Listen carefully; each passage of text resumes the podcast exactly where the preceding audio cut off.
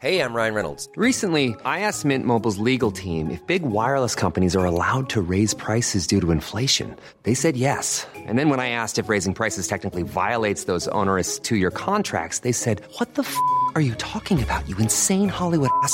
So to recap, we're cutting the price of Mint Unlimited from $30 a month to just $15 a month. Give it a try at mintmobile.com slash switch. $45 upfront for three months plus taxes and fees. Promo rate for new customers for limited time. Unlimited more than 40 gigabytes per month. Slows. Full terms at mintmobile.com.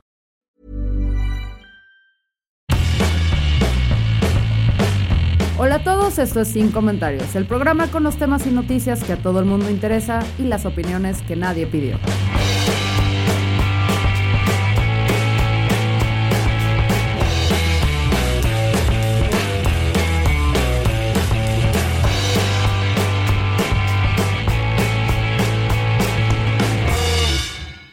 No panda el cúnico, pero es muy probable que este verano te vayas a quedar sin algunos de tus alimentos favoritos y bebidas indispensables. Líquidos necesarios para la vida, sagrados como lo son la cerveza. Y esto tiene que ver eh, con una crisis alimentaria que está pegándole a todo el mundo, pero que en México tiene una serie de características o causas que son muy pues muy surrealistas, porque así somos en este país, ¿no? Si no lo han notado, ha habido un incremento de precios y una serie de escasez de productos. El incremento de precios se, espera que haya una inflación alimentaria que supere el 11%. Y en algunas partes de nuestro país, sobre todo en aquellas tiendas y supermercados que están a las periferias de las grandes ciudades, sí, mis queridos capitalinos, hay más México fuera de ustedes y hay más ciudades en nuestro país.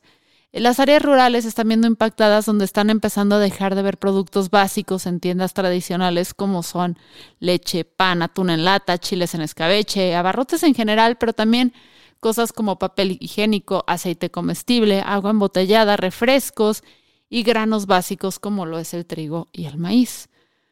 Ahora, si bien no hay que confundir escasez con desabasto, escasez es que de repente llegas y chance y si encuentras el producto que quieres, pero no de la marca que prefieres y muchísimo menos en la presentación que te gusta. Desabasto es cuando de plano no hay, ¿sabes? O sea, como que ya no lo encuentras. Y puede ser que esta escasez nos lleve eventualmente a un desabasto, porque hay cuatro causas generales eh, que están siendo muy problemáticas. Eh, bueno, más bien son tres causas generales y una muy particular de México. La primera es una subida de precio estamos viendo un encarecimiento debido a la guerra en Ucrania del petróleo, la gasolina y el gas, que obviamente afecta a los mercados energéticos, pero también la guerra en Ucrania afecta los costos de ciertos granos y materias primas que se requieren para llevar los productos.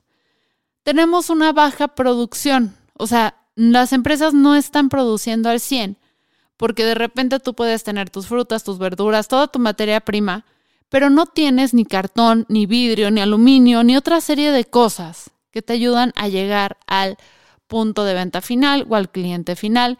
Y además están careciendo de personal. Por ejemplo, en Estados Unidos ahorita hay una vacante, o más bien carecen de 80 mil personas para cubrir puestos que lleven la comida de las granjas a los puntos de venta. O sea, para esta línea de suministros no hay gente. Y es algo que está impactando en general a la industria de servicios y alimentos, donde después de la pandemia muchísimas personas se pusieron a revalorar su vida, a decir para dónde voy, qué quiero, estoy ganando lo suficiente y se dieron cuenta que por ahí no era y empezaron a renunciar. De hecho, hice un episodio en ya lunes al respecto, si lo quieren checar, creo que se llama La Gran Renuncia. Y mm, esto está haciendo que aunque sí haya productos, sí haya cosas, pues las cosas no están llegando a donde tenían que llegar. Además, debido al COVID y que hubo mucho tiempo que las cosas estuvieron pausadas, los puertos los tenemos congestionados. Hay miles de contenedores que están atorados con valiosísimas materias primas que no están llegando a su lugar. Por eso vemos un retraso en absolutamente todo. Ah, que si quieres un automóvil, tardan semanas en entregárselo, que si estás pidiendo algo en IKEA porque eres igual de white chicken que yo, olvídalo, o sea, casi casi llevan un año y no están abasteciendo las cosas que eran súper básicas e indispensables, repito, si quería ser una white chicken pinterestera como yo.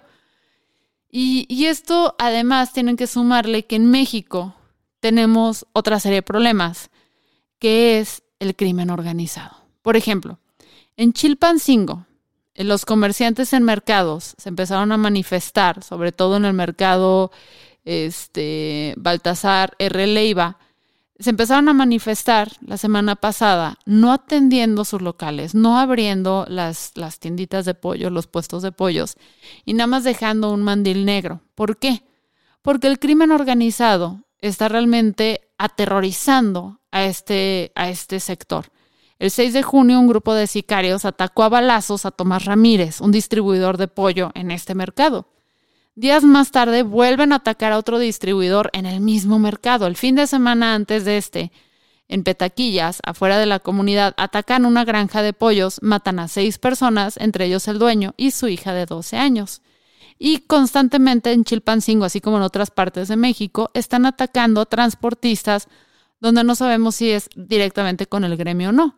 Entonces, pues esto obviamente eh, tiene que ver con, o sea, impacta directamente en el costo de los productos, porque pues, les cobran cosas y todo, y en el que estos lleguen bien, porque aparte es bien chistoso. No es que en Chilpancingo, este grupo de sicarios, quieran el control del pollo, ¿sabes? O sea, no se trata del mercado ilegal del pollo, cuánto dinero hay ahí. Lo que les interesa es el mercado de la protección, o sea, cobrar piso. Generan caos, generan estos problemas para luego llegar y decir, si quieres protección, o sea, si quieres que te proteja de mí mismo, pues tienes que pagarme el denominado piso. Y eso está pasando en diferentes industrias.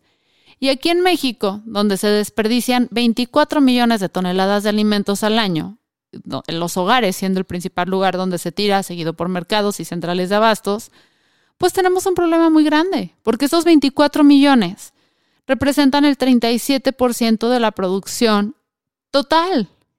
Total. Y estos desperdicios, o sea, son principalmente, y esto es previo a estas crisis que estamos teniendo, se deben a muy mala logística, somos muy malos los mexicanos planeando, tenemos las carreteras con las patas, el precio elevadísimo del transporte, que obviamente entre más crimen hay, más eleva, pero a los bloqueos, y no solamente a los bloqueos por grupos armados, sino también lo de los ciudadanos está haciendo que desperdiciemos muchísimo alimento en México. Entonces, la cosa se pone cañón, pero hay un punto sensible, donde ahí sí, pero ahí no. La cerveza. A esa sí se le está cargando la fregada, porque los insumos que se necesitan son principalmente importados, la malta, el lúpulo, la levadura. El costo nada más de las latas, a quien tomen cerveza en lata, no los vamos a juzgar, hay cervezas muy buenas en lata, ha incrementado un 40% desde el primero de abril. La cebada ha incrementado un 20% y el trigo y la cebada están afectados por la guerra con Ucrania, porque Ucrania produce aproximadamente un tercio de la producción mundial. ¿Saben? Que también, bueno, ya estuvo afectado por la pandemia, pero acaba de rematar. Tan solo en los primeros tres meses del año, subió el 25% el precio de la cebada en mercados internacionales. Y pues ya empezamos a verlo, o sea, cómo empieza a impactar acá porque hubo reportes de desabasto en Coahuila, Guanajuato y San Luis. Y también esto se debe a falta de vidrio y por falta de agua en zonas industriales, porque el vidrio, bueno, el agua ya sabemos que estamos no en un cambio climático, sino en una crisis climática, donde los gobiernos ah, dejan mucho desear a quien le permiten explotar los recursos naturales y a quien no, que esta es una discusión que si quieren luego podemos tener porque yo no creo que deba ser nada más de que el que tenga dinero pueda explotar, sino que eh, con los recursos naturales pues tenemos que hacer que nos alcance a todos, sobre todo algo tan indispensable para vivir como es el agua y la cerveza.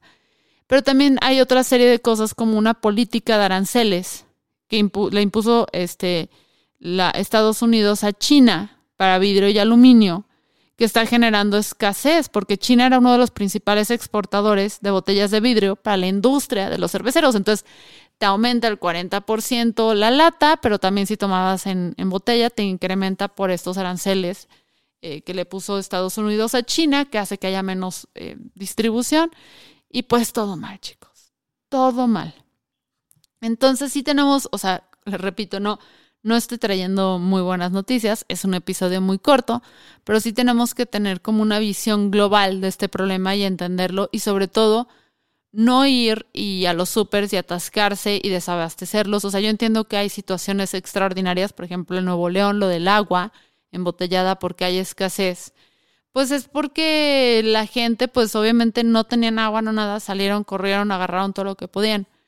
Ahorita que viene esta crisis que se espera tenga un impacto muy, muy, muy cañón en México en general en julio, agosto y septiembre, repito, vamos a empezar a verlo en las periferias y poco a poquito lo vamos a ver en el resto de, de las ciudades, pues creo que tenemos que ser muy considerados, no acaparar los recursos para no dejar a los otros con nada, ¿sabes? Porque eso lo vimos en la pandemia. ¿Cuántos de ustedes no vieron estos videos y no conocieron a estas personas que salieron como locos, acapararon cosas que al final muchos de ellos, o sea, siguen usando el papel de baño que compraron hace dos años, porque además están constipados y estreñidos porque la gente que obra mal se la tora el tamal, perdón.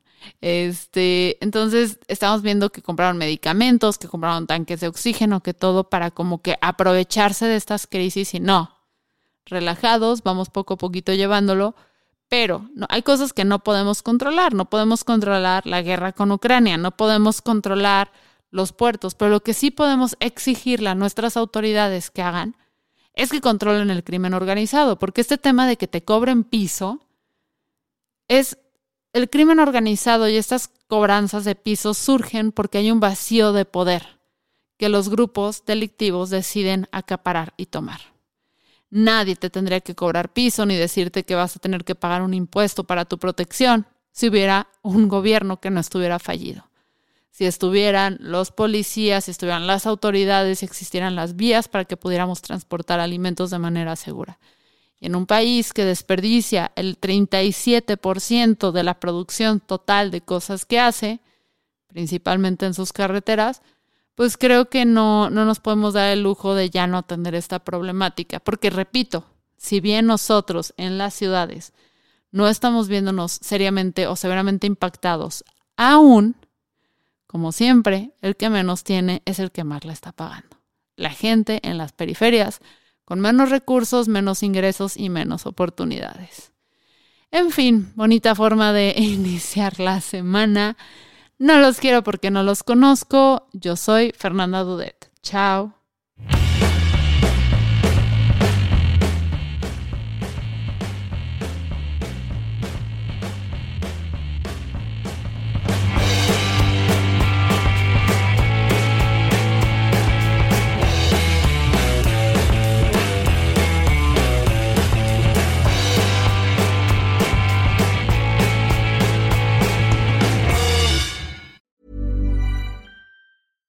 Even when we're on a budget, we still deserve nice things.